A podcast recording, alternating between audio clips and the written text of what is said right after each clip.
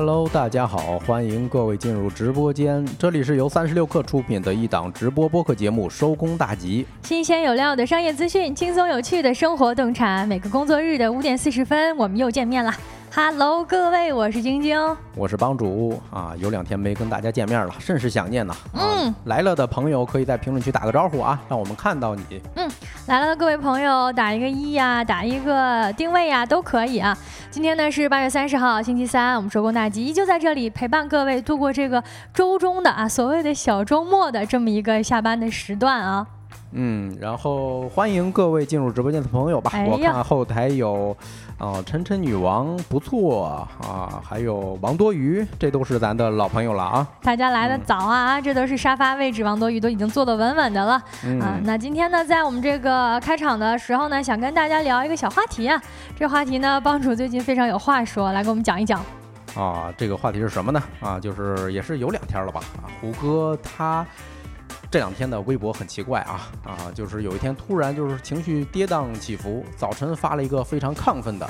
啊，然后晚上呢，临睡前又大半夜应该是啊，半夜一两点 又发了一个比较 emo 哦，是吗？啊，这是相当于是在演我们所有的打工人啊，早上上班的时候干干劲满满的啊，我要这个改变这个世界啊，晚上回来之后呢，被这个世界改变的面目全非的。对，这就是呼兰段子里头讲的嘛。嗯，啊，这个早晨上班的时候，我要干翻这个世界。一到晚上下班的时候就被干得服服帖帖的啊！是干得干得服服帖帖的啊！被贴到了地上。哎呦，这个小小 LX 送出了一个小表情，很酷嘛！我第一次看到还有动笑的。啊，谢谢 LX 啊！不知道大家有没有类似的感受呢？星期三，我相信对于这种上班啊，对于这种早上呃很很什么很很开心。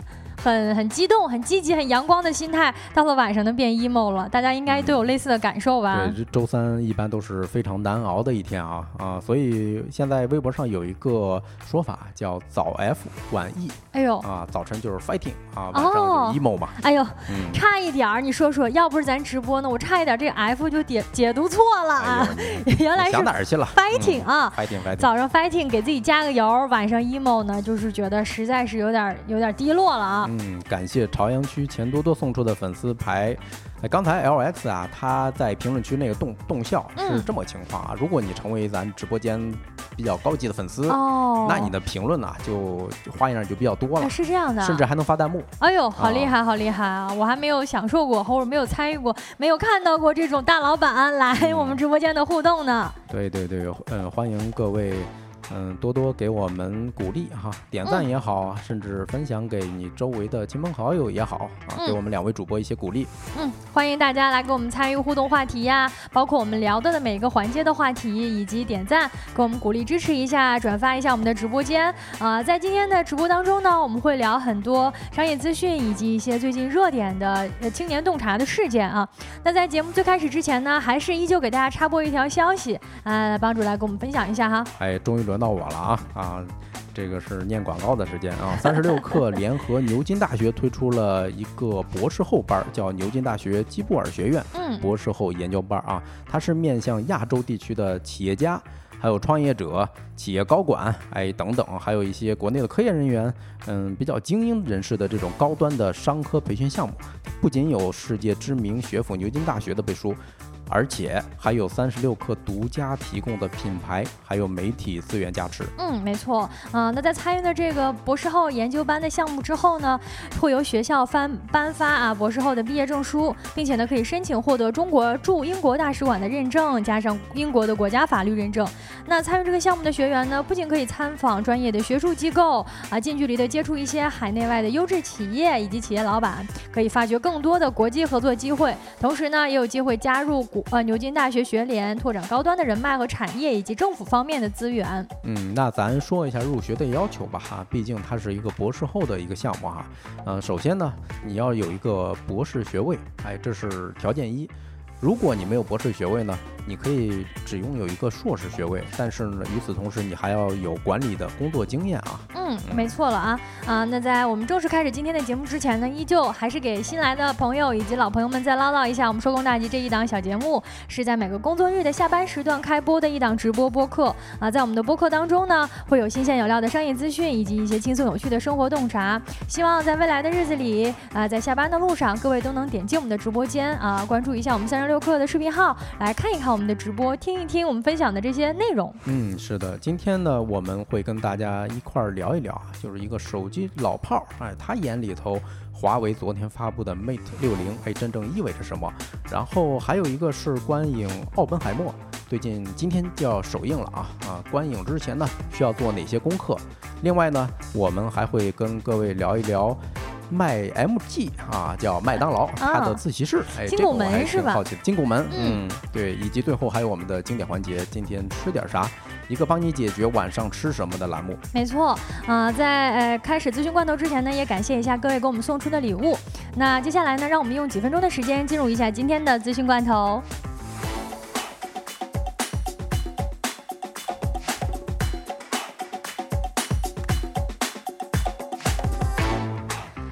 一起来品尝一下今天的罐头，新鲜不新鲜？来看第一条消息啊。植入物结合 AI 将大脑信号转为语音。最近呢，在荷兰拉德堡德大学和乌德勒支大学的科学家呢，他们组合啊，成功的将人类的大脑信号转化为了人们能够听到的语音。就是说，你脑袋想的东西，它能用 AI 捕捉到，并且转化成语音给说出来了。啊，借助植入物和人工智能解码来自大脑的信号呢，就能够预测用户想说的话，准确率高达多少？百分之九十二到百分之百。那研究人员呢，希望这项技术未来的应用层面呢，是能够帮助瘫痪以及无法沟通的患者再次发声。啊，相关论文呢发表于最新一期的《神经工程》杂志。哎，其实这技术说出来吧，它也有好处，它呢也有一点点儿就是，嗯，害怕是吧？对，就是本身是有时候我们心里想啥不一定当场说出来啊。对呀，对呀。那即便是这些呃无法沟通的患者，他们可能有一些心里的话啊，不一定想直接的说出来，有的时候可能需要绕个弯儿呀，有的时候可能。这个想要表达的话跟自己心里想的未必是一致的，但是如果是真的啊，啊，就是这种毫无掩饰的把自己咱大脑里面的话，哎，靠 AI 给说出来了，是不是想想也挺吓人的哈？但是我突然想到一个特别实用的场景，就是在公安机关审讯犯人的时候啊，哎，是吧？那就不用不用等他这个所谓的用什么审讯技巧，这直接就自首了，就直接让他想啥说啥了，就嗯，就是提问就行，没错。那咱看第二条消息哈。文旅部表示，开展第三批国家级夜间文化还有旅游消费集聚区建设工作。三十六氪获悉，文化和旅游部办公厅发布了关于开展第三批国家级夜间文化和旅游消费集聚区建设工作的通知。哎呦，好长啊，这个啊，各省级文化还有旅游行政部门要加强统筹协调，会同集聚区所在的市县两级政府落实。哎，某某啊，这个太长了，咱就不念了啊啊！支持呃，就是集聚区的这种建设。嗯。其实就是我们这个文化呃文化和旅游部呢，它是专门的针对关于夜间经济啊，包括我们像提到的夜市呀，包括大家晚上出去玩的一些相关的消费啊，提供了一些指导方法吧。是的，我觉得非常有必要啊。嗯，比如说啊，咱在北京，说实话是非常国际化的一个大都市，晚上可以逛的地方不是那么多。是这样，嗯，因为一大家都说嘛，其实夜间经济其实是非常验证和体现一个城市的活力的一个指标啊。对，我觉得咱是很有希望。应该要丰富一下我们夜间经济哈，这样毕竟年轻人们晚上都睡不着觉嘛啊，找点事儿干。嗯，来看今天资讯罐头的第三条消息啊，教育部呢呃将有序扩大高中招生规模，解决群众普职分流焦虑的问题。三十六氪获悉，教育司司长新闻发布会上表示，关于实施新时代基础教育扩优提质行动计划的意见当中呢，提出要实施普通高中内涵建设行动，要加大投入力度，新建一批高起点新建和改扩建一批优质的普通高中，增加的学位供给。嗯，这个关于之前啊啊普通高中跟职校高中呃职职职中分流的一个事情，确实普遍受到大家的关注啊。那未来呢，将要通过集团化办。学、组团式帮扶、部署高校和省属高校托管帮扶县中等方式，扩大优质普通高中教育资源的总量，支持一批基础较好的地区以及学校开展特色办学试点，积极发展综合高中，推进普通高中跟职业高中融通啊。啊，呃，其实我看到这个消息的时候啊，我突然感觉到，对于很多嗯普通老百姓家里头是一个非常好的一个教育的普惠，对吧？因为很以前咱们上学的时候啊，每个地区最好的学校可能就是某某一中，对吧？啊，其实有限啊，你数你掰着指头能数出来最好的高中是哪几个？是这样，就是优质的高中资源比较紧张哈。是的，是的，嗯，一旦扩招之后呢，嗯，就是有更多的年轻的同学就能享受到这些教育资源了啊。那咱们看下一条资讯。啊，土耳其气候学家预测明年的全球气温将创新高。哎呦，好家伙，我今年的电费都已经扛不住了这一点。嗯嗯，土耳其气候学家当地时间八月二十九号表示，受气候变化还有厄尔尼诺现象的影响，预计明年全球气温可能突破今年的最高气温记录。今年已经是创了人类有史以来最高的地球上最热的一个夏天了啊！啊，土耳其的博士，呃。呃，某某大学的一个政策研究主任啊，著名的气候学家在接受媒体采访的时候表示，预计。明年气温比今年高得多啊，高的还不止一点半点，还要高得多。今年都已经够高的了啊！如果明年再比今年更高的话，那真是不敢想象会热成啥样了。我甚至有点期待这个气候学家，他预测的不太准。好，来看今天资讯官的最后一条消息啊，嗯，跟每个人都有点关系了啊。有出行计划的朋友可以关注一下，关于机票燃油附加费的，未来呢又将大幅上涨了。呃，还有五天的时间啊，九月五号起将。调整至最高一百一十元，啊，今天呢，从机票代理处获悉，已经收到了部分航空公司的口头通知，将于九月五号起上调国内航线旅客运输燃油附加费征收标准。未来呢，打算这成人旅客呢是八百公里含以下的航线，每位旅客收取六十元的燃油附加费；八百公里以上的航线呢，每位旅客征收是一百一十元。这意味着比目前的征收呃征收的这个标准呢，分别是涨了三十块钱和五十块钱啊。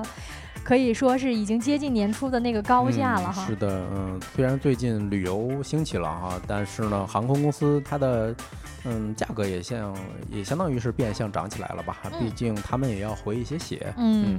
那以上资讯整理自第一财经日报啊，科技日报，央视新闻三十六课。稍后进入我们的说来话不长。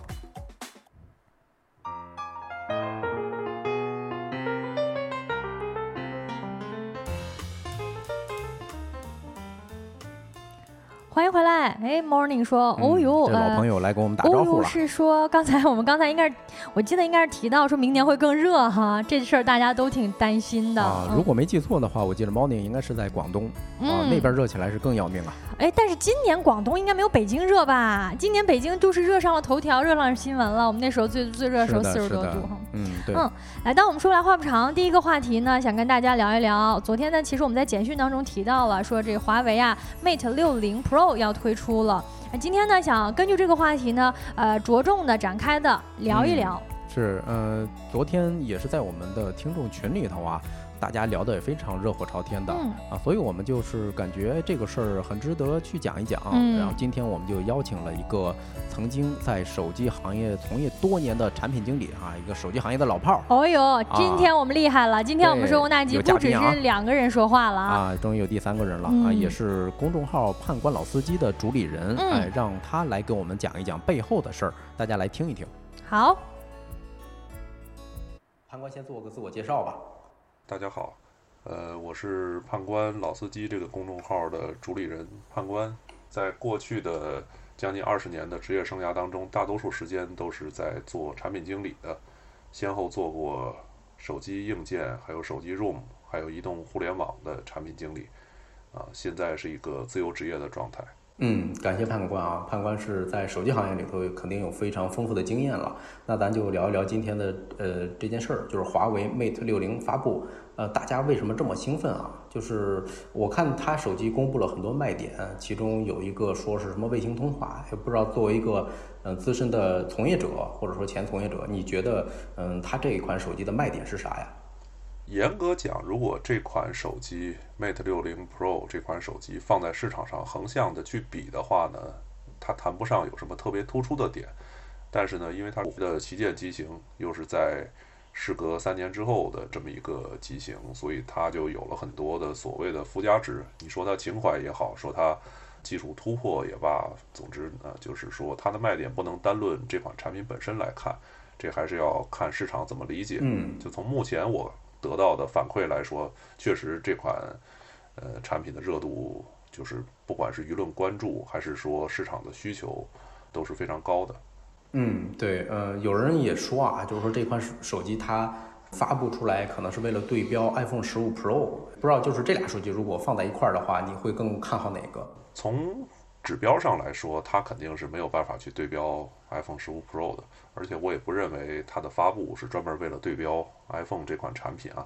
但是呢，因为大家也知道，就是国内的这个安卓生态发展也是由来已久，而且呢，呃，在不同的品牌的机型之间去换机的话，它会面临很多，比如说数据迁移啊、使用习惯呀这样的问题。所以呢，就是会有相当一部分用户，他因为呃使用习惯的原因，或者因为品牌的原因呢，他并不会去选择苹果的产品。所以呢，就是国产的这几家安卓厂商，包括这次回归的华为，它的产品发布，我觉得它是在国内这个就是手机的市场的环境下，还是一个。非常令人兴奋的一件事情，我倒不认为它是为了对标苹果，对，因为苹果现在在整个手机行业都是一个另类的存在，就要单独拿出来讨论的。刚才咱提到了开发布会，就是华为这次挺特殊，应该很少见吧？就是说它没有开发布会啊，直接就开卖了，呃，所以也有很多人在讨论，就是说，呃，是不是为了截胡友商的发布会啊等等？因为我听说昨天还有其他厂商在开发布会。啊，这个你怎么看？对我也看到这个段子了，就是说昨天 OPPO 开了发布会，发布了华为 Mate 60 Pro，对吧？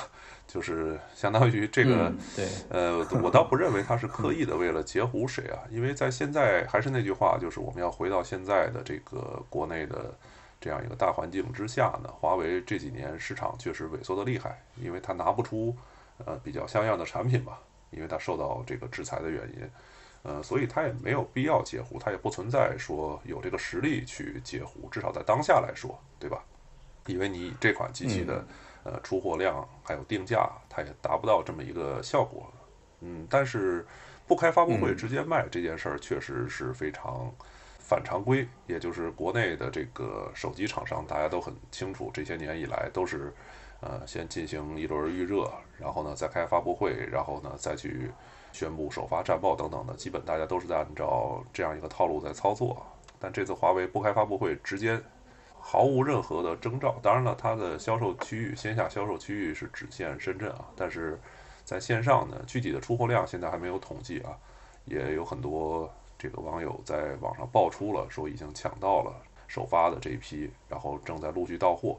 还有一些网友是抢到了后面的预定批次啊，所以。嗯，我们很难去猜测说华为为什么要这么做啊，要进行这么一个反常规的操作。但我个人从结果来看，我认为从效果上，这次远远超过了说开一个发布会来发布这样一款产品，然后供货跟不上啊。反过来呢，就是既然可能它在现在的产能，因为各种原因，可能产能还不够，倒不如就像咱们现在。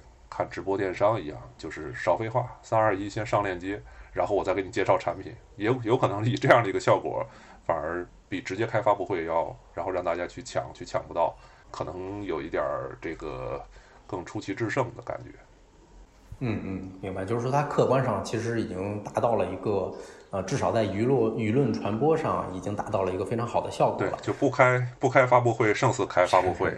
对对对对，就是刚才咱提到很多嗯博主哈，已经宣称拿到了这款手机，然后我我看到大家都在嗯通过测网速来判断啊是不是真五 G，就是这种方法，呃，在一个专业人士眼里头看靠谱吗？因为我看大家得出的结论都不太一样。是这样，就比如说你拿一款手机去测试，然后这个速度只有几十兆、一百多兆，那你不能得到结论说这个手机它不支持 5G，因为大家也知道这个手机信号嘛，本来它就受很多因素的限制，包括你同一个基站的负载，就比如说有很多人在你附近同时连到这个基站来，呃，分享这个就是网速，对吧？但是呢，这次也有很多我看到了网上有很多人测出来的这个就是下行速率啊，达到四五百兆比特啊，就这样的一个速度下，啊我觉得虽然说啊，就咱们在手机上装测速软件来测这个手机的上上行下行的这个速率啊，在我看来呢，它肯定不是一个专业的测速行为，因为你专业一些的话，你是需要配合。呃，专门的仪器去做，但是呢，在这种情况下呢，就我们即使认为它有误差，但是下行达到了四五百兆，而且呢，你还可以有一个参考呢，就比如说你手头有另一台这个所谓的友商的这种，它确定是五 G 的最新款的机型，你在同一个环境下去跑，对吧？就是有的时候我们如果说测速条件不具备，我们还是可以去用就所谓的对照组嘛，对吧？就大家都在这个不太专业、不太可靠的条件下去测，如果测的结果相近。那我们就认为它们的性能是相近的。好的，嗯，那今天感谢判官，判官还有什么需要暂时没有吗？基于当下的信息的话，我们能了解到的也就是这样了。那后续如果有什么进展的话，我们也希望能够第一时间在判官老司机哎这个公众号上看到后续的进展啊。那今天要不咱就先聊到这儿。好的。嗯，感再一次感谢判官啊，给我们进行了。呃，一些呃专业人士眼中，就是华为 Mate 零发布的，它的意义是什么呢？呃，回应一下咱们网友的问题哈。网友刘同问为什么后面是圆的啊？其实华为很多手机它就都是遵循这一个设计，包括它的什么变焦啊等等摄像啊，甚至有一些这个呃这叫什么无线充电，哎，它也是放在那个位置的啊，这是它历来的一个传统吧。网友 a long face 说：“遥遥领先，为华为骄傲啊！看来这个是一个资深的华为粉啊。嗯嗯，确实这件事儿呢，我自己也是很受触动啊。然后 CEO 问华为，哎，这位网友的名字挺有意思啊，叫 CEO。嗯，给大家介绍一下这个华为新品，我们公屏上放的就是正在聊的，尤其是我们今天啊，收工大吉算是首次啊。”用了一下新的形式，就是我们邀请了一些啊业内的专家，同时呢，啊算是我们独家啊大吉独家采访到的，所以呢，也想请这个刚才我们提到的判官老师给我们分享了一下。嗯，对对对，啊，总结下来呢，就是这次华为它嗯新机发布啊，不光是因为一个创新产品出现了，嗯，啊，确实也是时隔多年啊，它突然又来了这么一个，相当于放了一个大招，嗯，啊，它释放的这种信号其实是。嗯，意义是非同凡响的。当然，而且就是时值，大家都知道还有半个月啊，某果不就要出新品了吗？嗯嗯嗯，一直是跟它的一个对标。哎，我跟你说料不够啊，下次来猛点啊。也可以，感兴趣的话可以进我们的听众群，对，跟我们一起在群里头沟通哈。嗯，小助手麻烦帮我把那个二维码放到右下角看一下啊。如果想听猛料的话，完全可以进来。还有想点菜的，想要探一些内幕消息，不过就是问题啊，因为这一次呢，确实是我们呃，就是。这个选题策划之后呢，我们直接就是我们主播这边啊，就讨论了得出的这个提纲啊。那如果其实如果有听友朋友们愿意参与进来帮我们想，或者说你们有一些问题想要请教哪些业内人士，我觉得这一点啊，我们都可以给大家满足。是的啊，欢迎提供线索在群里头啊。然后呢，我们会根据大家的一些建议还有意见去呃策划一些。嗯，相应的一些选题。嗯，呃，说回华为这件事儿吧，其实我呢是真的，原本我只是一个路人啊，但是这件事儿对我来说冲击非常大。哦，就是其实他的受的挫折是非常大的啊，咱们都知道哈。是一些大家都知道的原因，这个我们今天在节目里就不展开了，就不展开讲了，也不是我们的重点哈。嗯，就是闷声几年，突然搞了一个王炸，嗯，是吧？就我对这份精神确实是非常非常的，嗯，怎么说呢？算是佩服吧。嗯，是，还是这种呃，算是民族的呃，华为其实不算是民族企业了，就是嗯，尤其是在这种尖端科技啊，包括手机上，我觉得也是给我们国产的这种电子行业提了一个很大的一口气。没错，嗯，想想大家如果了了解华为的话，嗯，可以想一下它历史上是做什么的？它是一个非常 to B 的企业，它提供的是。呃，给电信啊这些移动厂商啊，给他们提供一些技术基站啊，五 G 基站，各种基站之类的。嗯，咱老百姓按理说是接触不到，但是呢，人家突然意识到这个终端业务啊是一个很有前景的这么一个市场，那就扑进来。其实他入场的时间比很多手机厂商要晚很多。是这样的啊？是的，最早他只是跟比如说中国移动、中国电信合作一些。定制合作机、定制机。啊，嗯，对，这是早年间我们提到华为的一个 一个感受啊，是的，刻板印象了，算是。我上大学的时候，因为丢了一个智能手机，哎，突然就没钱买了嘛，所以我就买了一个，嗯，华为的定制手机，只能接打电话，哎，但是用的非常抗摔，对，所以我那时候就哎突，但是那个时候它连智能手机、Java 手机都不算，哦，后来突然有一天，呃，我们发现啊，它跟这些移动嗯厂商。定制的这些手机呢，也已经进入了智能时代。哦，再一一转眼呢，突然就发现它成了高端市场的一个头部头号玩家吧，嗯领军了已经。是的，那嗯，这个话题呢，咱就聊到这儿啊。下一个话题，我们来聊一聊马上就要上映的《奥本海默》。嗯。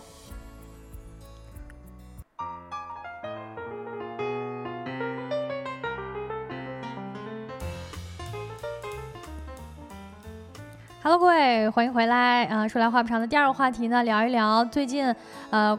外网就非常受热议的啦，然后国内呢也是备受瞩目的一个电影《奥本海默》。是小泽看完之后也是疯狂推荐啊，疯狂疯狂安利，疯狂安利啊！嗯，我都打定主意今天晚上要去看一看。嗯，那今天呢应该是《奥本海默》正式上映的日子了，八月三十号啊，广广泛宣发。所以今天呢我们想聊一聊《奥本海默》。那回到这个话题呢，还是我跟帮主我们两个人来聊啊，听我们两个人给你讲一讲，说这《奥本海默》呢，当然我们俩是还没看啊，因为是今天上映啊。正好就不用剧透了，是吧？对，我们呢也保着，也保证着这种绝不剧透的呃影迷道德守则，跟大家聊一聊。说如果要看奥本海默的话，应该提前要知道哪些资料，有哪些提前应该了解的必修课呢？啊，嗯，是的，朝阳区钱多多问哦，奥本海默今天上映了吗？很惊讶的样子啊，其实是剧。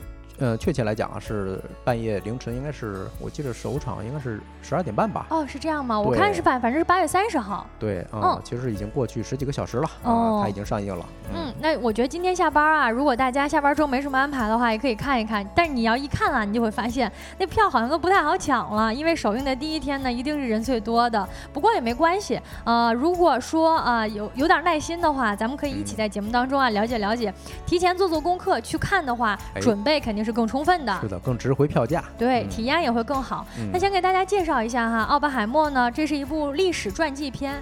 为什么这么有名呢？也要看他的导演了，那是知名的诺兰啊，大名鼎鼎的诺兰。啊，这部传记片呢，它改编自曾经获过普利策奖的传记，就是关于奥本海默本人的一个传记了。他呢，就是原子弹之父。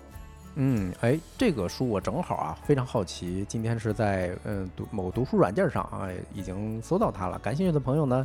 咱可以一起看一看，是吧？回头咱们在群里头也可以进行一些讨论。嗯，对对对，我是觉得像这类就是现实题材的影片哈，你如果看电影的话，你另外再看一看传记，你就能感觉到剧本和小说以及呃真实的历史发生的故事，它之间的一些微妙的变化不一样，而且就能给你补齐很多资料。你带着这个线索去看啊，反而呢你的那个求知欲望会更强一点儿。那为什么我们今天谈呃奥本海默呢？他现在有多火爆？可能大家应该也都感受得到，朋友圈呢也有很多人在分享了啊，在豆瓣的开分呢，刚刚开映嘛，一开分就达到了八点六分，是非常非常高的分了。同时呢，目前影片的全球票房已经突破了七点八五亿美元，进入了二零二三年的全球票房前五名。嗯，呃，网友王小喵提醒啊，男主播的声音小好多。好，那我就是继续放开嗓啊，试一下。这回呢？这回有没有我们俩声音应该差不多一致了吧？啊？啊，接着回来回来，我们聊到奥本海默啊。虽然说呢，历史教科书上对于美国原子弹啊以及这个奥本海默相关的所谓的这个曼哈顿计划是有提及的，但是大多数人呢对于奥本海默这个名字其实是挺陌生的。像我本人就是了啊。啊，奥本海默的宣发呢已经在美国跑了很长一段时间了，但其实我是不太了解说这人是谁的啊。我是稍微做了一点功课才知道说哦，原来他是原子弹之父啊，是这么厉害的一个，就是影响着历史进展或者说呃标志。性事件的人背后的那个人，嗯，对，其实我跟晶晶的感觉差不多啊，嗯，以前听过，但是如果冷不丁问我一下，哎，你这个谁是原子弹之父？那我可能还真有点蒙圈。哦，我也是。嗯，其实以前咱们听说原子弹相关的啊，更多是爱因斯坦。哦。啊，为什么呢？其实曼哈顿计划它背后有一个非常主要的推动力，就是爱因斯坦。因为爱因斯坦是当时整个物理学界的泰斗。哦。嗯，他的分量很大。嗯。也是通过爱因斯坦去跟当时美国政府的罗斯福。嗯。呃，去推荐的这个计划。嗯。那今天呢，我们谈奥本海默呢，为了保证大家的观影体验是好的，所以呢，我们就来给分享一下，算是奥本海默的一些啊背景资料吧啊。那此前呢，导演诺兰呢也反复强调过，说你不要把奥本海默这部电影看成是传记片，因为我们刚才说了嘛，它改编自那个奥本海默传，它本来是一本传记书了啊。但是这个电影呢，诺兰强调说，希望大家把它视为。政治惊悚片，为什么呢？因为它确实里面发生的这个历史事件啊，政治事件，其实是有点惊悚的哈。呃，这个我还真好很好奇啊，等会儿咱可以一起听晶晶给咱们分享一下啊，就是惊悚在哪儿。好，呃，刚才呢我们大概介绍了一下，说这个电影的缘起是哪儿，是来自于这本书嘛，《奥本海默传》。那据说呢，这本书是一个呃演员在《信条》，也就是另外一部电影的杀青晚宴上作为礼物送给诺兰的。那诺兰呢一读之后。就一发不可收拾的迷上了奥本海默这个人物，觉得他是一个，呃，集各种冲突、矛盾，然后故事性于一身的这么一个人物。所以呢，他就想要啊，动了这个念头，想要拍一部关于奥本海默的片子。而且呢，在这个电影当中呢，他还采取的是第一人称视角的方式来描述整个这个历史事件。也就是说，在大事件的背景之下呢，找到了一个人，由这个人的视角去看这个事件，而且他是一个非常关键的人啊。所以呢，诺兰也。说了，说这一次呢，希望是邀请观众们跟奥本海默一起站在他的视角上，进入他的内心，跟他一起去体验这一切啊，不要评判他。是，嗯，如果是第一视角的话，这个非常难得啊。如果你拍的时候，嗯，怎么让观众是吧，通过他的眼睛，嗯，把整个事事件复原一下？因为你想想，通过一个人的视角，他肯定只是看到事情的呃一部分脉络。是，嗯。回应一下，回应咱回应一下网友的评论哈。嗯，刘同说，哎，只知道邓稼先，邓稼先是我国的原子弹之父之一啊。其实他有一个渊源，他的合作伙伴呢，有一个非常知名的科学家叫钱学森。啊，大家都知道钱学森是留美归来的哈，也是回来的时候也是非困难重重，就是因为钱学森当时参与到了美国的这个曼哈顿计划。哦，啊，奥本海默他当时组建。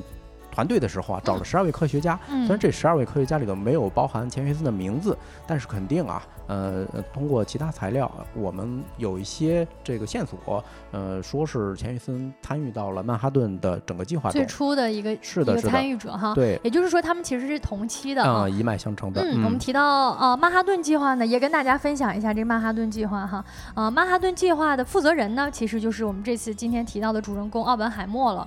那这个曼哈顿计划呢，是美国在二战期间启动的，它的目的就是为了制造研发原子弹。啊，因为那个时候呢，就是呃，二战期间吧，各国都比较焦灼，所以呢，人类急就是可能一些战 战争国家，它急需一个非常突破性的武器啊，那我们就把它定为原子弹了。于是啊，美国政府呢，在一九四二年的时候就启动了曼哈顿计划，目的就是要抢在纳粹德国之前，率先呢研发出核武器。哎，这个就有意思了啊！我在找资料的过程中呢，其实有一个说法是，德国的两个化学家先发现的，呃，从这个这个怎么说，用一个中子撞击铀啊，它会发生呃非常强烈的链式反应，嗯，呃，然后没隔几个月，希特勒就下令，哎，宣布要进行这个铀工程啊，就是原子弹的核心原料吧，嗯，啊，那其实当时来讲，嗯，在原子弹研发。这个领域肯定是德国远远跑在前面的。嗯。没想到还是抢在了他们。对，就是可能大家已经都知道德国这个时候在研发了，所以呢，美国这罗斯福就啊下下令，我们现在要嗯收纳这种人才，然后一起呢，我们要抢在他们之前研发出来这原子弹哈。嗯。啊，那提到奥本海默呢，为什么说要站在他的视角去看待这整个历史事件？是因为我们提到原子弹之父，这听上去似乎是一个相当光鲜的名字，但大家也都知道，就是原子弹的发明也带来了非常非常令人心。痛的一些战争事件，比如说啊，在广岛跟长崎这两座城市，他投下的原子弹啊，那算是人类历史上的一个伤口吧。是的，是的，嗯，嗯，可以说是第一次，也是最后一次哈，在呃真正引爆这个呃在战场上引爆原子弹了。是它带来的威力呀，包括它带来的呃战争创伤，其实是非常深远的。嗯，所以呢，我们想从就是所以说导致奥本海默这个人他是非常有争议性的。就你看他是原子弹之父，你说他是一个伟大的人吗？或者你说他是一个带来了？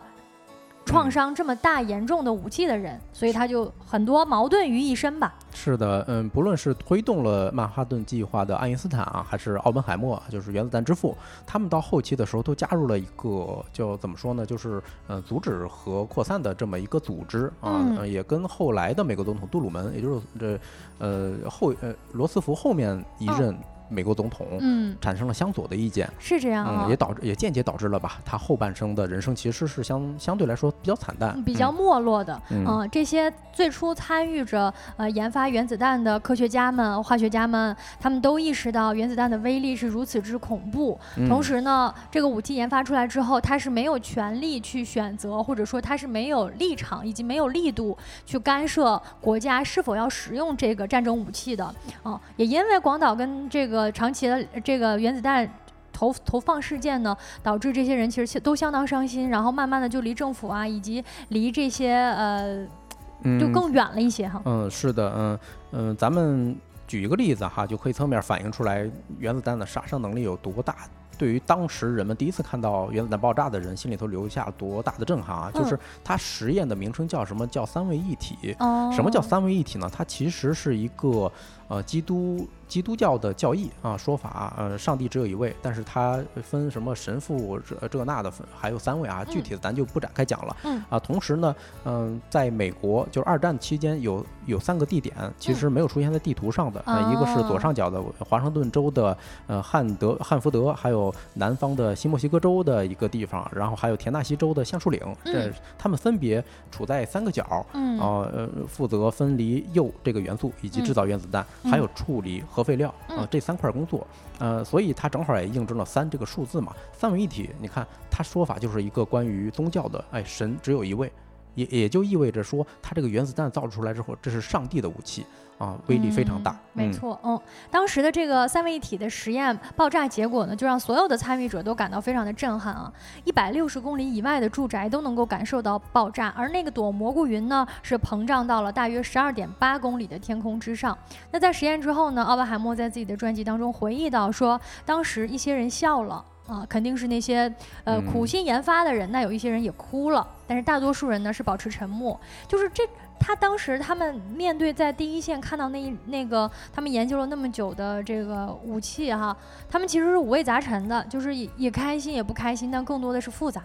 嗯，是的，呃，其实我当时看这一段资料的时候啊，一直在代入，如果地球是一个人，那做这些核实验的时候，或者真的投放原子弹的时候。他可能都得打个机灵，是吧？嗯，因为我我听说哈，就是这个链式反应威力有多大呢？嗯，即使是一个棒球大小的这么一个呃铀反应堆，嗯，它爆炸的时候，相当于把美国洋基这个体育场非常知名的一个体育场啊塞满炸药，整个体育场塞满炸药，然后一起引爆。产生的这种能量，嗯，非常恐怖。对，所以呢，当时奥本海默也说过了非常著名的一句话。这句话呢，它来源自印度教的经典，叫《博伽梵歌》当中的一句话。他说：“现在我成为了死神，世界的毁灭者。”就那一刻，他才意识到，或者说他真的见到了那一切，然后发现说：“哦，原来我创造了是。”可能这个世界真的需要这种东西吗？我觉得他可能会存在这样的自我质疑吧。嗯，对，嗯，也是因为这一件事儿哈，奥本海默在一九四五年八月十七号的时候，基本上就是二战就结束了啊，就是因为日本也投降了嘛，啊，马上投降了。然后，呃，奥本海默前往华盛顿 D.C.，他当时呢，嗯，说了一句话，就是跟。跟嗯，总统当时的总统应该是杜鲁门了哈，说的是总统先生，我觉得我的双手呃沾满了鲜血啊，所以说嗯，能看出来他的这种怎么说呢，忏悔吧。但是呃，有意思的一个场景就是，当时的总统对于他的忏忏悔呢是不屑一顾的啊啊，还说他是一个科呃一个。孩子气的什么科学家？我印象中是有这么一句话，嗯，就实际上你对于他 或者对于当时的这位总统先生来说，你的利用价值已经完成了啊，你完成了你的使命。至于说你觉得你自己的双手是不是沾满鲜血，我我不管了。但是这个呃，我达到了我的目的啊，我们国家需要的这个武器我们已经拥有了，嗯，所以呢，就是整个电影吧，都聚焦在奥本海默个体，他对于战争啊，对于自己研发的这个原子弹啊，包括原子弹最后带来的伤痛的背景的整个的一个反思和自我追问吧。嗯，是的，嗯，然后在，嗯。呃，有媒体啊采访过诺兰，然后诺兰导演诺兰的时候，呃，也跟观众强调哈，就是观众们不要去评判他，而是要去理解他。嗯，没错。哦，诺兰当时就是这样讲说，啊，希望大家都能够带入奥本海默本人的视角，然后不要去讨论他应该这样做或是应该那样做，而是试图去理解他，能够，嗯，能够更好的体会说这样一个政治悲剧。在当时的背景之下是如何发生的？嗯，对，反正聊到这儿呢，我是很感兴趣了。对这一个故事，因为我们现在接触的资料全都是来自于网络的一些公开资料哈。嗯，呃，还真不知道怎么通过一个人，哎，他个人的视角，而且是。嗯，非常有分量的这么一个当事人，嗯，他是怎么描述这件事儿的？没错，而且我们说到这儿呢，其实应该已经感觉到，就整个的拉扯以及啊，以及这个故事性、冲突性、戏剧性是非常之强的。那具体怎么样能够感受到这一切呢？就只有把自己交给银幕，坐在电影院中间，才能够更好的理解这个故事讲的是什么样的内容了。啊，也推荐大家在有时间的时候啊，不管是周三的晚上还是周末，去电影院去看一看。嗯，没错。那咱们就聊下一个话题啊啊！麦当劳开放了一个免费的自习室，哎，这个我还挺好奇的。嗯，呃，一点音乐回来之后呢，一起来聊一聊。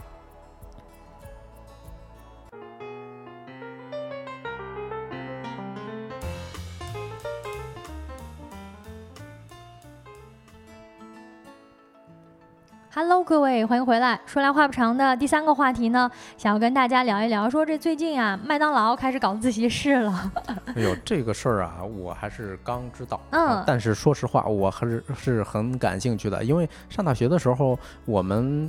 到考试前啊，基本上都是熬几个通宵。嗯，呃，地点就是麦当劳，是因为很少有地方是二十四小时营业，而且它的桌子很适合我们展开资料，哎，趴着写东西，是吧？哎，对。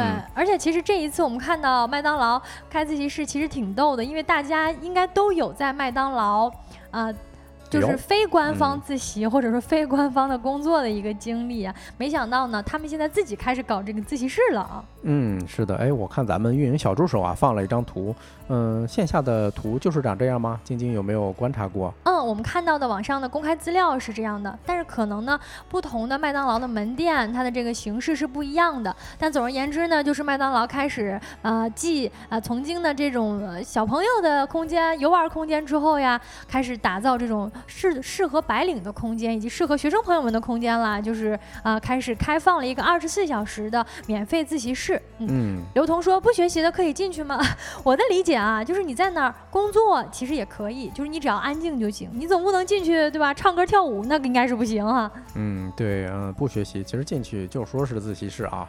嗯，也不一定学习啊，反正我的亲身经历是这样的。对，但我很喜欢那种状态啊。其实相对来讲，咱们说，如果说麦当劳可以自习，但是你去的时候，难免周围的人还是在吃东西啊，啊，他们还是有点吵的。如果你真的想学习，或者你想安安静静的做点什么事情呢？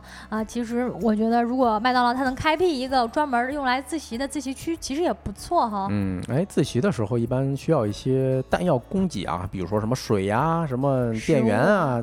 充电的地方啊，哎，这一块儿有没有相关的介绍啊？嗯，呃，麦当劳的它这个小的自习室呢，是设立一个有专门的饮用水的提供啦，以及 WiFi 啦，包括电源啦，都是有的。所以说呢，它主要吸引的朋友呢，还是很多学生党啊，或者说考公的啊，甚至就是像我们刚才提到的不学习，你可以去拿个电脑进去办公的白领。我觉得他可能切的是这个星巴克的。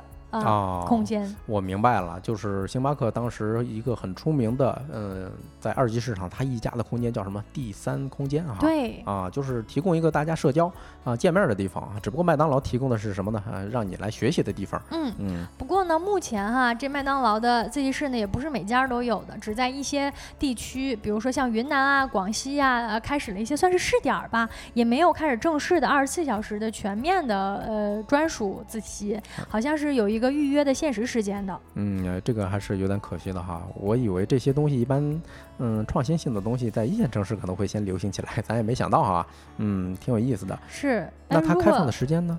如果要是有的话，不知道大家是怎么看待，或者说想去吗？反正我一看到这个消息，我是挺想去的，因为现在一线城市实际上已经有了一些市场化的自习室了。啊，是的，共享班、共享自习室。对，共享自习室里面很多都是工作的呀，包括呃，之前有段时间居家办公的时候，我就发现有很多人他觉得自己在家可能没有这种办公氛围，或者考公的、考研的这种学习氛围，就会选择去那儿，价格还不便宜呢。嗯，对，你看刘同说了啊，嗯，看到了，后面的大哥在休息。哎，何止一个呢？两个大哥啊，一个在那斜靠着，一个就干脆趴着睡着了。说实话，我在大学的时候呀，那睡得最香的觉，哎，就是在学校图书馆的自习室。对对对，啊，拿两本书是吧？非常有助于催眠。我不知道为什么睡得可真香啊，就比我自己在宿舍睡得还香啊。自习室就是有这样一种魔力，所以我一听到说麦当劳有自习室，我还真的挺想去的。如果我发现附近的有的话，我一定会申请一下。嗯，其实我比较好奇哈，就是。嗯，它开放的时间啊，等等，具体的一些要求啊，这些有没有？因为我我我在想，它毕竟主营业务还是一个快餐。快餐店对吧？如果是全时间段都嗯可以让大家在这儿自习，会不会影响他们呢？嗯，我们查到的资料呢是说，全国呢目前开放了二十家门店，这其中呢北京是有十二家的。那每个门店的自习室呢是有限定的名额的，每天有十个名额。啊，想要去自习的顾客呢需要交钱预约，但是预约费用呢只要一块钱。嗯，这一块钱呢还不是说你就用来自习室的钱，其实这一块钱呀是甜筒的钱。哎呦，这个其实还挺有意思啊！一很多人，比如说我，我是抹不开面儿去麦当劳，呃，就是空坐着啊。我一般去，比如说休息的时候，我就买个甜筒，啊，但他其实把这个名目就是更合理化了。嗯嗯嗯。而且我觉得啊，就是咱们在自习室的时候，应该都有这么一个场景，就是你是不太方便在自习室吃东西的。嗯。但是呢，如今我们现在就设定在了一个餐厅里，给你开辟一个自习区，那你完全可以边吃边学啊。是的啊，刘同问这个自习室还得抢号吗？是的，根据刚才我们的介绍啊，你得在一个线上的小程序，而且一个自习室好像限限制名额量二十个是吧？哦，有这个确实还是挺少的。是的，是要抢号的。同时呢，我们刚才像提到的，除了一元的甜筒之外呢，还可以享受一些其他的专享套餐啊，比如说麦麦乐鸡送薯条呀，或者是送这新地呀，还有很多门店呢组建了自己的一个自习室的社群，在社群当中提供一些专属的福利啊，比如说呢，你可以拿着当日有效的。订单啊，饮品还能续杯呢，你听听啊，多么吸，多么吸引这学生朋友啊！我其实呀，啊，来到大城市之后呢，我发现北京有非常多的初中生、高中生是很喜欢在麦当劳约着同学一起学习、做作业的。嗯，是的，嗯，其实，嗯，咱聊到这儿可以可以去发散的想一想哈，为什么麦当劳会做这样一件事儿？呃，我认为它毕竟主要还是为了开餐厅，对吧？吸引营，呃，就是提升它的营业额等等，它一定是有自己的原因的。嗯。うん那这一次啊，他为什么要开这第三空间呢？其实还是我觉得就是很创新的一个行为了，同时也很有意思。包括这个新闻本身，我觉得，呃，它也能够更进一步的。深化麦当劳在我们心里的印象，因为确实啊，这些年呢，啊，好吃的餐厅店越来越多了，包括外卖呀，包括各种各样的这种啊简餐以及预制菜。那大家可能真的吃麦当劳是相对比较少的了。那如果要创新呢，我们要做哪方面的探索？比如说，这是一个，就是我们已经知道 民选的自习室，就是一开始我们提到这个话题的时候，我跟帮主两个人都不约而同的想到说，在麦当劳自习是一个比较常规的选择哈。但现在呢？人家官方就把你民选的自习室给你落实了，我就是真的给你出自习室了哈。嗯，对，刘同说也算人文关怀了啊，是这么个理儿。而且大家想一想啊，嗯，他给的这个时间段哈，我嗯，应该是两点到五点，呃，它相对来说应该是人比较少的时候，人比较少的时候，完全可以嗯把这一块空间让出来，吸引一下顾客。呃，有一个好处，那大家真的在这学习的时候，要不就像我一样抹不开面，那可能会买一个什么甜筒消费一点，是吧？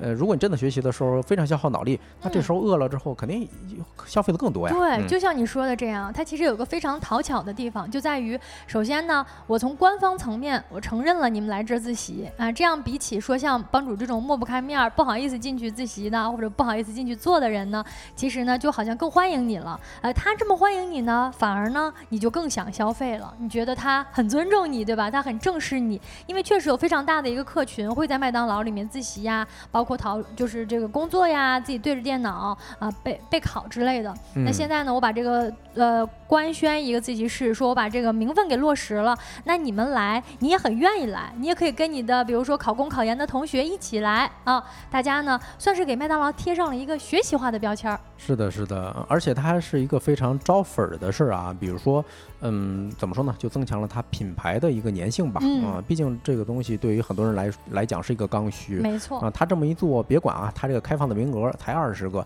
但至少他在舆论上已经赢了。啊，他在舆论上已经已经疯狂的吸引了我跟帮主两个人了。哎，对，那个隔壁的肯德基啊，那个美国大爷得抓紧紧啊。那个只能靠发疯了，好像。嗯，我们现在已经开始学习了，他们还在那发疯呢。啊，OK，那关于麦当劳开自习室这个话题呢，先聊到这里。不知道评论区的各位朋友对麦当劳的自习室有没有感兴趣？啊，一段音乐之后呢，我们回来正式的聊一聊吃，聊一聊我们收工大吉的第三个环节，今天吃点啥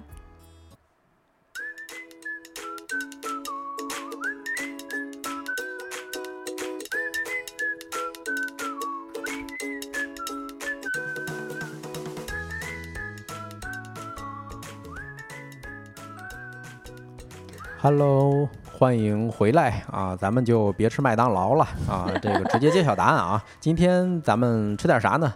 吃一碗三鲜面哦。啊，这个碗三鲜面啊，就是周末我在咱们小群里头啊晒了一下的那碗面啊，可不一般了。嗯，就是怎么说呢？是因为我骑了十六公里的自行车，专门为了吃这么一碗面啊，来回三十来公里了。这面碗里边和着帮主的汗水。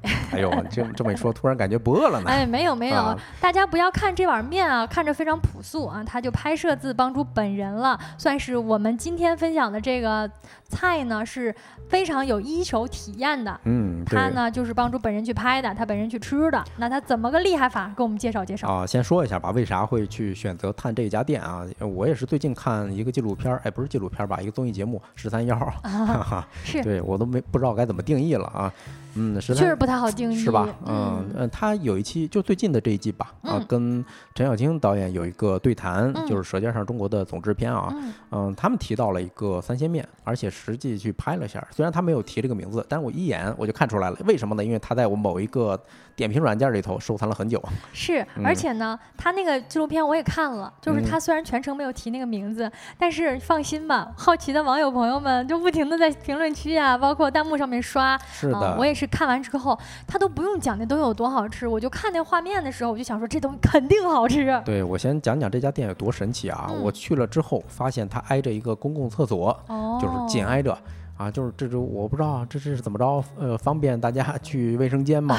啊，但是哎，这个可以说环境非常一般啊。嗯。但是我下午两点多，两点十分我才我到那地方，嗯，依然有非常多的人在等位。是吗？啊，非常夸张。两点钟，按理说这一点下午两点啊，都已经吃完饭了，还在等位呀。是的，是的。那你当时等了大概多长时间呀？呃，我比较幸运，我基本上我进去之后正好有一个在收拾桌子，我就坐下了啊。先咱说说这碗面吧，我点的这碗面是三鲜排骨面，就是图片上这个三鲜呢。嗯，咱等会儿再讲是哪三鲜啊？就是你可以简单理解为它为它主要是海鲜，然后再加上几块排骨。说实话，排骨不太值得。但是这碗面绝了，为什么呢？嗯，先说卖相啊，大家看这图片怎么样？是不是很一般？感觉很朴素。哎，这真不赖我跟大家说啊。呃，我在嗯嗯点某点评软件上看，没有一张拍的好看的图片，我以为是大家都闹着玩呢。其实它端上来就是这样，嗯啊，不怨不这个真不怨我啊 啊。然后我吃第一口的时候是夹起来一块黄鱼骨，是煸炒过的这么一块小黄鱼骨头。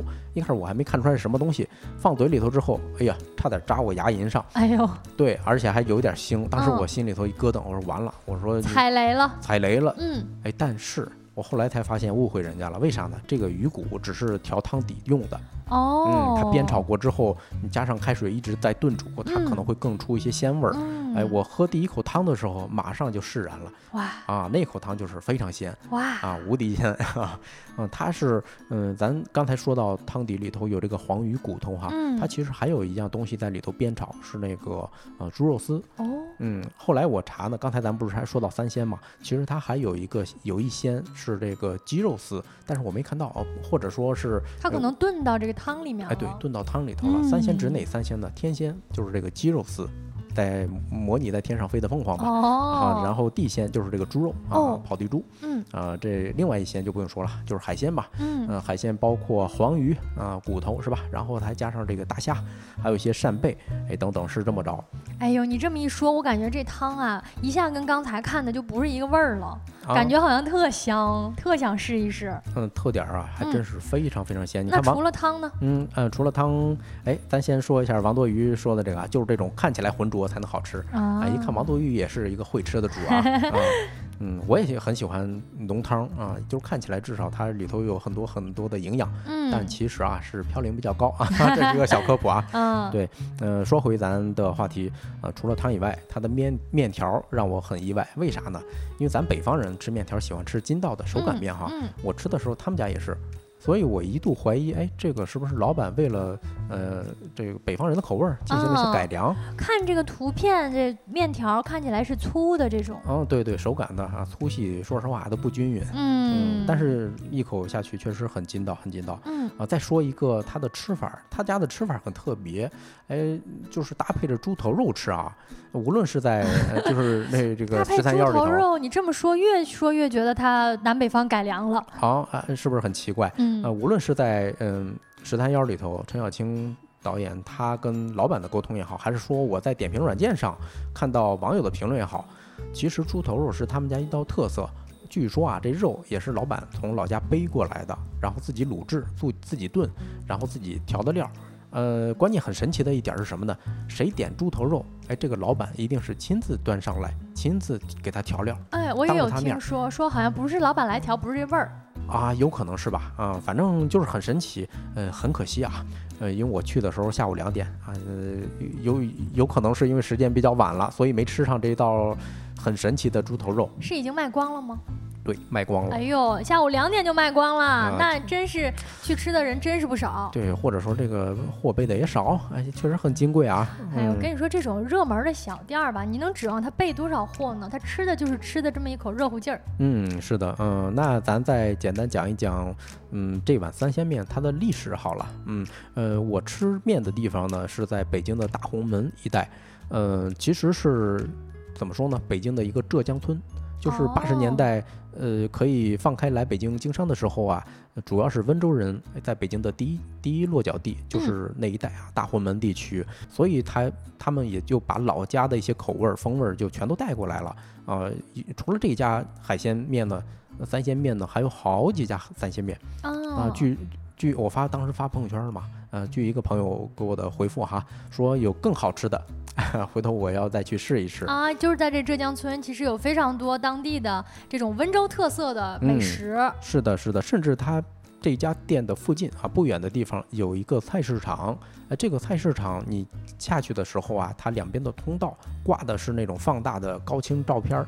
什么照片呢？就是当地的渔民，温州的渔民在水上打鱼的这种照片，非常有当地的特色。嗯嗯，应该就是附近的餐厅主要的食材来源了，因为这地儿卖的那些菜呀，包括这种水产品呀，好像相对更适合这三鲜面的做法。嗯，是的，而且你进菜市场之后呢，你能买到一些。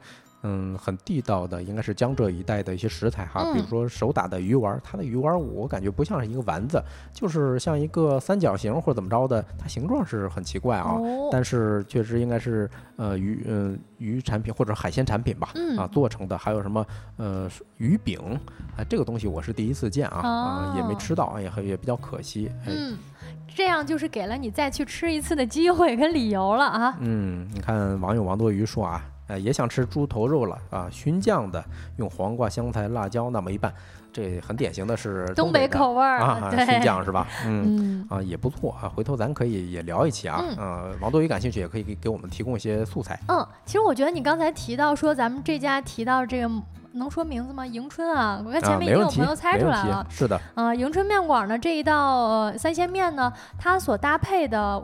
我啊，这猪头肉，呃，其实我觉得应该就是老板来到北方之后，他一个独家秘方了。就是我就这么，我们这么做，我们这么吃，我这么做，你别管是哪儿的，你甭管它正不正宗，你只要好吃，那呃，这食客就会买账的。嗯，没错啊，嗯，当然也有可能哈，嗯，他们当地有些熏酱，我听说江浙一带也是有些熏酱的，咱咱不知道啊。呃，如果有浙江或者呃杭州啊、温州啊的朋友，也可以跟我们讲一讲啊。嗯嗯。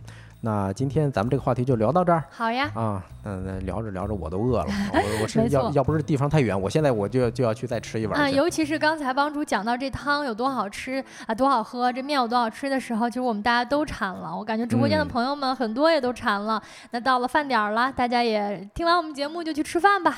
嗯，那在节目的最后，跟大家再介绍一下吧。啊，我们这一档节目是什么？啊，收工大吉呢，是一档在每个工作日下班时间开播的直播播客。这里有新鲜有料的商业资讯，轻松有趣的生活洞察，希望在未来的日子里能够充实各位下班路上的小耳朵。嗯。那以上呢就是今天直播的全部内容啦。如果你有什么意见建议，想要聊的话题，以及想要打想要跟我们这个主播们以及运营同学一起聊的，都可以加入一下我们的社工大吉听友群，就在右下角有我们的二维码啊。最后呢也说一下我们节目的 slogan：太阳下山了，你什么都没错过。我是晶晶，我是帮主，期待明天同一时刻跟大家再见面。祝大家收工大吉，拜拜。